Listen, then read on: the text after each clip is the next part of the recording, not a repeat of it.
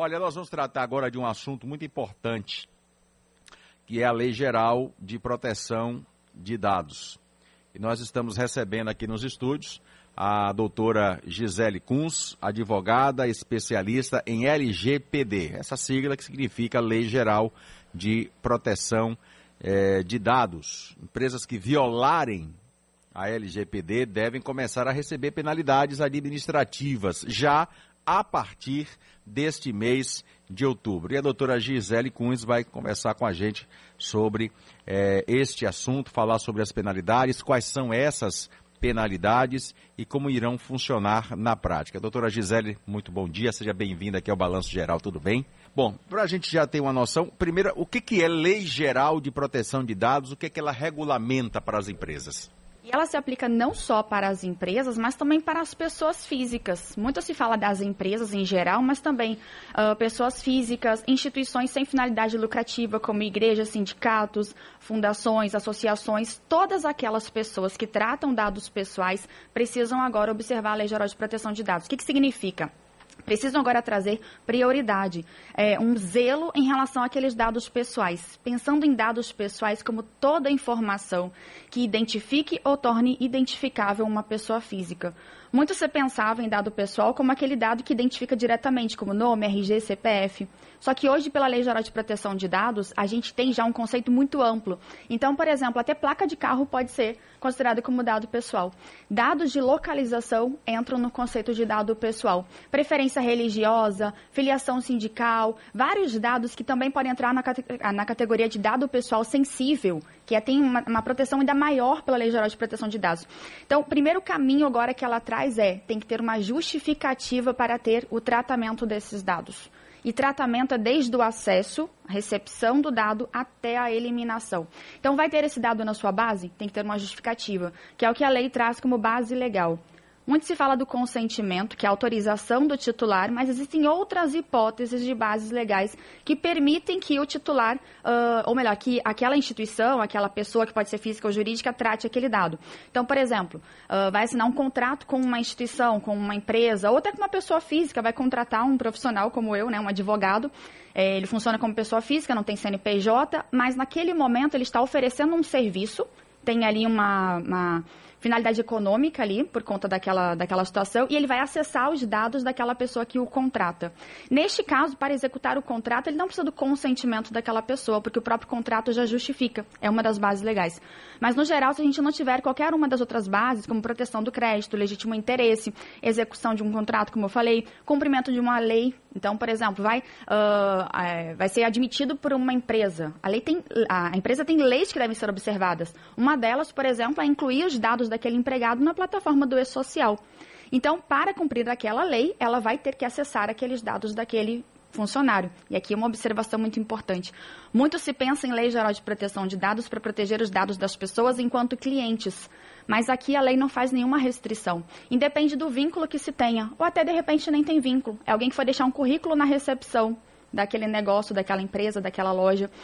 No momento em que aquela loja recebe aquele currículo, ela está recepcionando dados pessoais, porque ele tem o nome, tem muitas pessoas ainda colocam RG e CPF no, no, no, no, currículo, mas é fato que tem endereço, número de telefone, tudo isso é dado pessoal. Então, no momento que aquela empresa recebe aquele currículo, ela assume a responsabilidade sobre aqueles dados, é isso que a lei fala. Como que você vai armazenar esses dados? Com quem que você vai compartilhar?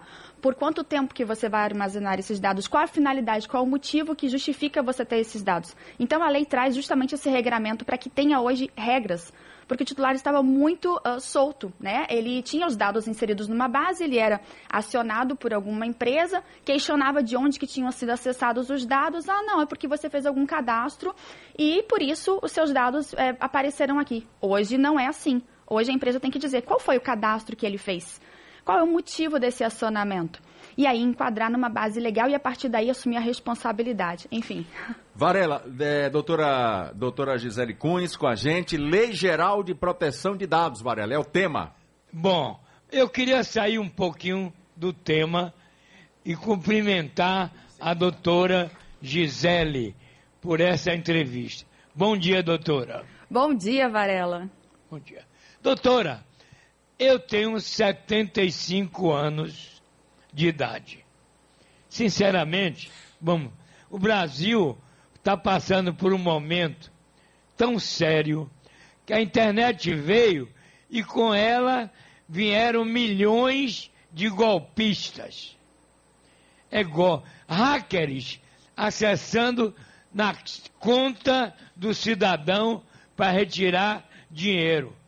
Golpe do Pix, golpe do amor, golpe disso, golpe daquilo. O Congresso ensaiou com a CPI da fake news. E está tudo muito solto no Brasil, doutora. Eu quero uma opinião, uma avaliação da senhora sobre o assunto.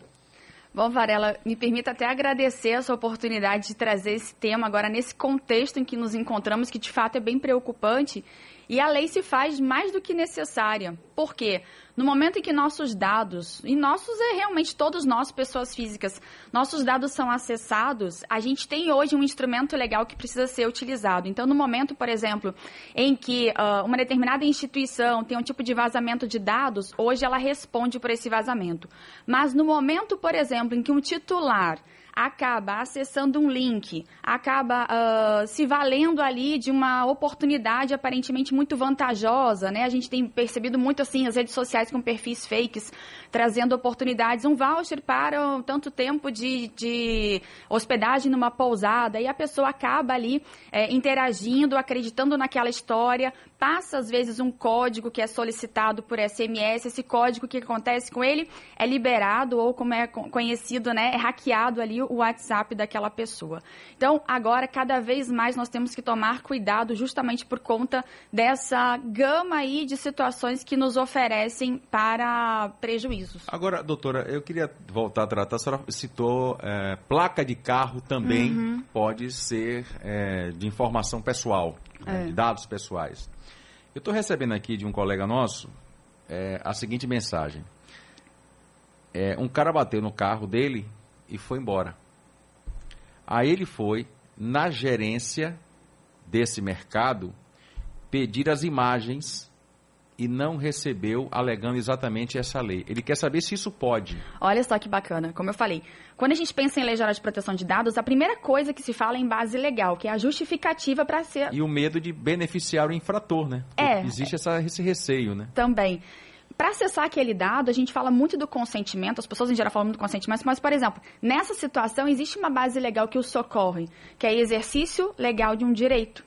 Então, ele pode, se não pela via administrativa, mas pela via judicial, se for o caso, né, se o mercado se recusar a fornecer as informações da, das câmeras, que de fato vão trazer consigo ali dados pessoais, não só em relação ao carro, identificação da placa, mas também da pessoa, de outras pessoas que estejam naquele momento ali transitando. Então, existe uma base legal que justifica ali o acesso àqueles dados, que é o exercício de um, um, exercício legal de um direito. Então, não necessariamente nesse caso, por exemplo, tem que buscar o consentimento daquela pessoa do carro. Mas ele pode judicializar. Ele pode judicializar, pode. Okay. Hoje a Lei Geral de Proteção de Dados permite. Agora, é, por exemplo, eu, eu, eu, brinco sempre, Varela, que esse negocinho que eu tenho aqui na mão, chamado telefone celular, às vezes parece que tem ouvido. Né? Porque a gente pensa em um negócio, aí daqui a pouco, quando a gente acessa um determinado aplicativo, aparece exatamente aquilo que a gente pensou. Uhum. Mas, por exemplo, muitas vezes a gente, a gente vai num, num, site cadastrar um e-mail, uhum. nosso e-mail pessoal. É, que, a, pessoa, que a, a, empresa lá ela pede, né? Cadastre seu e-mail que nós entraremos em contato. Uhum. Para uma venda de um sapato, para uma venda de um celular, enfim. De repente, quando a gente vai lá na nossa caixa de recados, está entupida de e-mails oferecendo um monte de coisa que eu não pedi. É legal isso?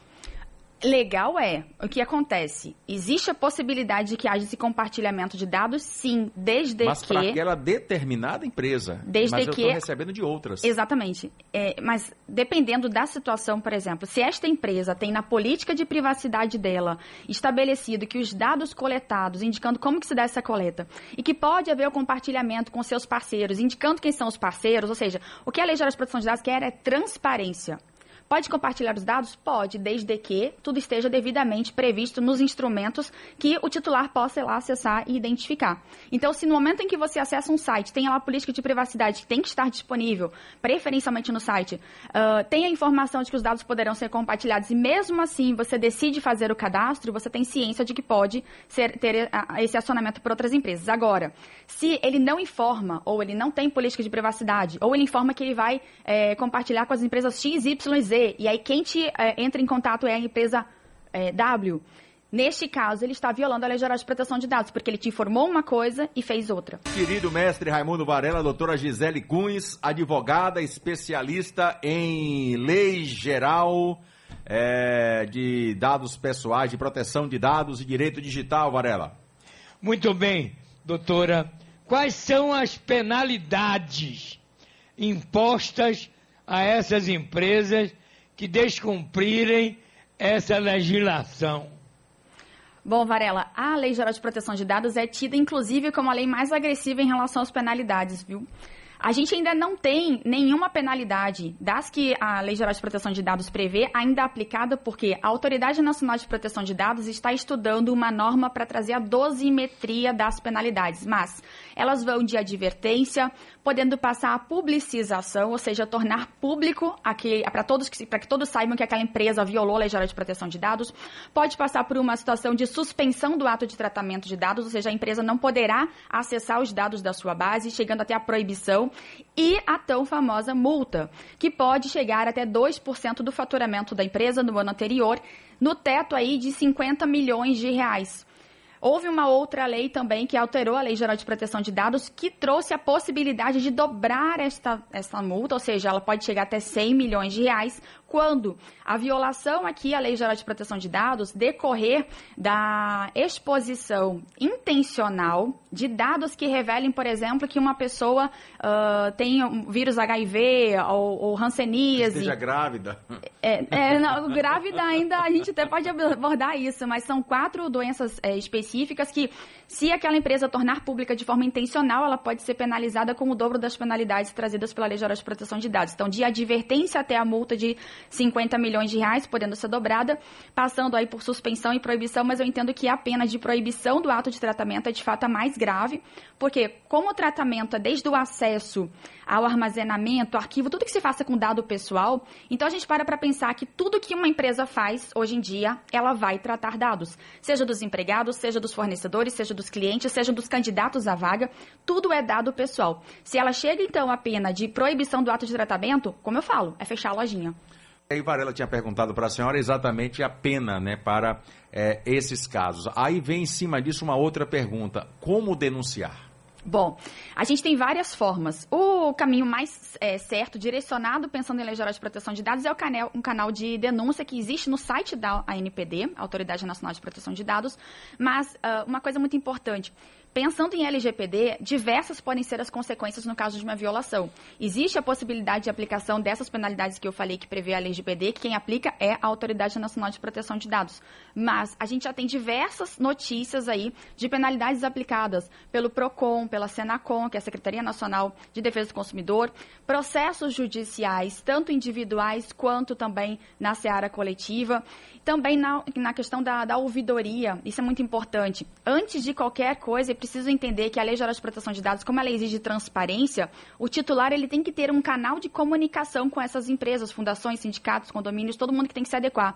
Então é muito importante, caso ele não queira partir para uma situação de litígio, de conflito, ao menos um canal deve existir todos eles devem ter esse canal não só para questionar, para é, reclamar, mas também, por exemplo, que é um dos direitos do titular, é ele, se ele quiser saber se os dados dele estão sendo tratados, tem que ter esse canal. Algumas empresas estão livres de ter o encarregado de dados, que é a figura que dentro de uma instituição faz esse canal aí de intermediação com o titular, mas é fato. Todos aqueles que têm que se adequar à Lei Geral de Proteção de Dados precisam ter um canal de comunicação que tem que estar disponível, seja na rede, na rede social da, da empresa, seja no site, tem que estar disponível para que o titular possa entrar em contato, além de outro, das outras possibilidades. Eu tenho aqui uma pergunta do ouvinte Luciano Silva, morador de Lauro de Freitas, e ele diz assim, Calil, a entrevistada, disse que a gente tem que ler os termos de adesão quando entramos em algum site. Mas esses termos de adesão tem 10 mil páginas com 500 artigos e que induz a pessoa a não ler e clicar logo em aceitar, é isso? É, é, uma ótima colocação. Como a Lei Geral de Proteção de Dados prioriza a transparência, é muito importante que a linguagem esteja coerente com o público que ela pretende ali conversar. E a gente percebe que as empresas que estão se adequando, elas estão inclusive mudando a forma de comunicação. Algumas políticas de privacidade uh, parecem muito com gibis né, para que realmente a ideia é que o titular tenha como acessar. Caso, casos como esse, inclusive, podem gerar uma situação de alegação de violação à Lei Geral de Proteção de Dados, na medida que não está sendo transparente como o titular ali em relação aos dados. O Ricardo da Mata está aqui mandando também a mensagem para a doutora. Eu queria saber como fazer para recuperar uma conta do Instagram que foi hackeada. Já fiz todos os procedimentos que o Instagram pede nada. Eu não nem recebi nenhuma resposta sobre isso. O que é que eu tenho que fazer agora? Casos de recuperação de conta uh, de rede social que não foram realmente solucionados na via administrativa tendem a seguir para uma solução judicial. Varela.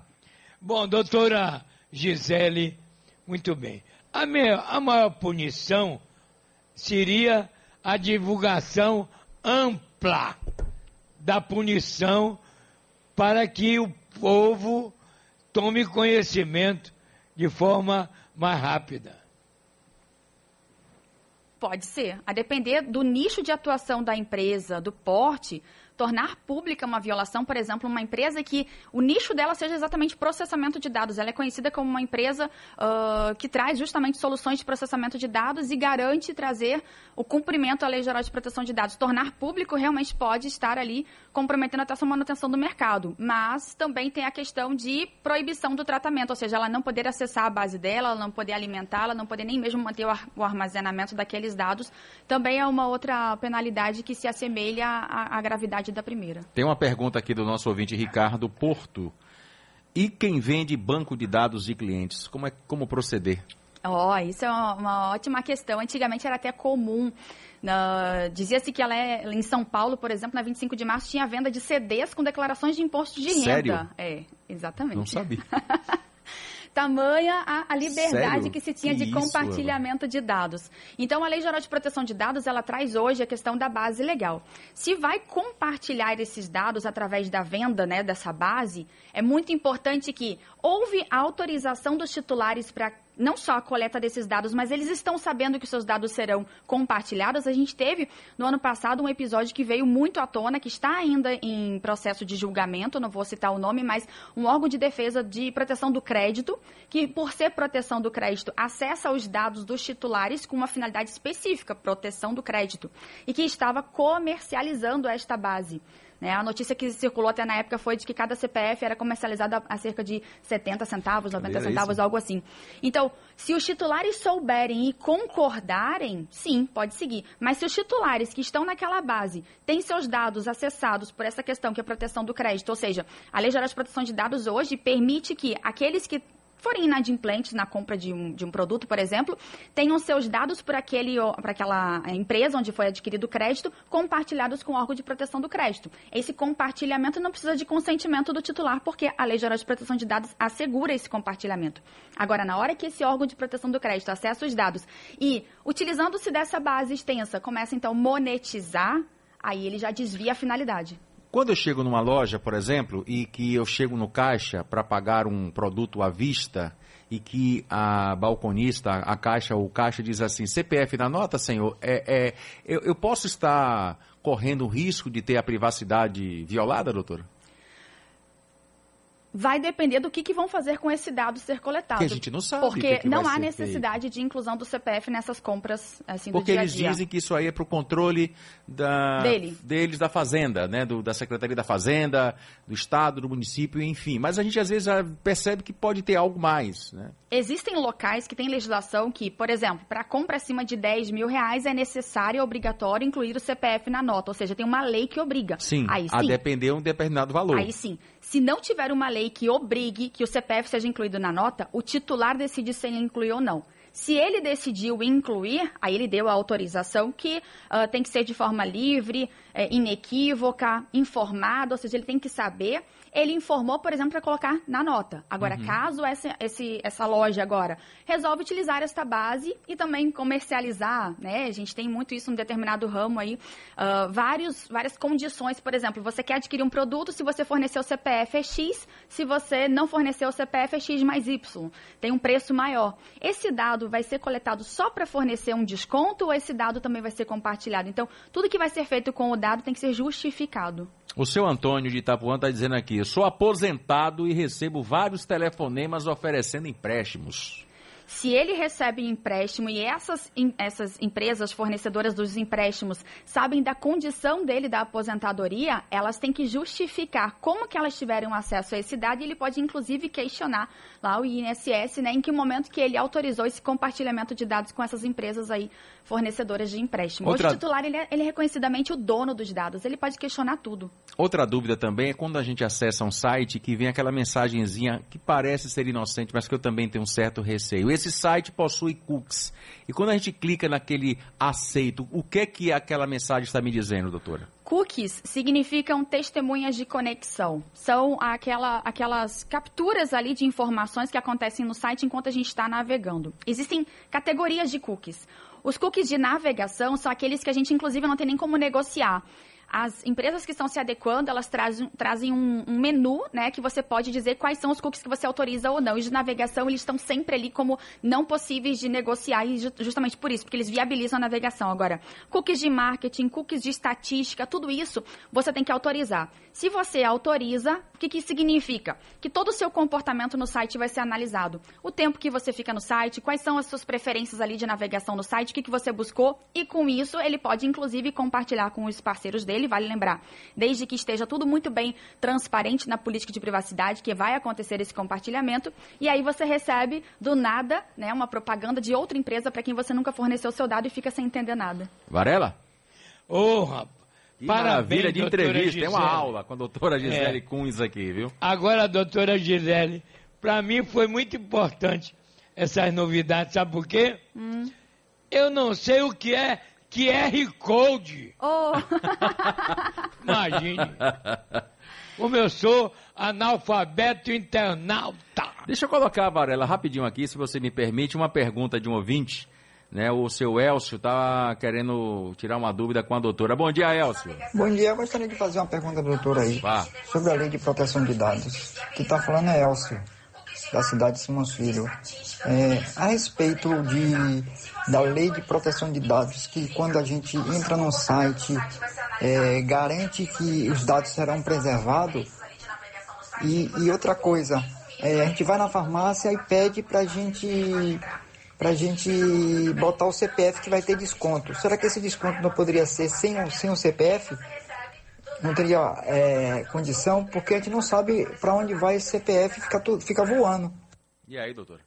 Bom, a primeira pergunta é em relação ao site, né, os dados incluídos no site. Muito importante é, a partir do momento em que uma empresa decide tratar os dados de uma pessoa, ela assume a responsabilidade.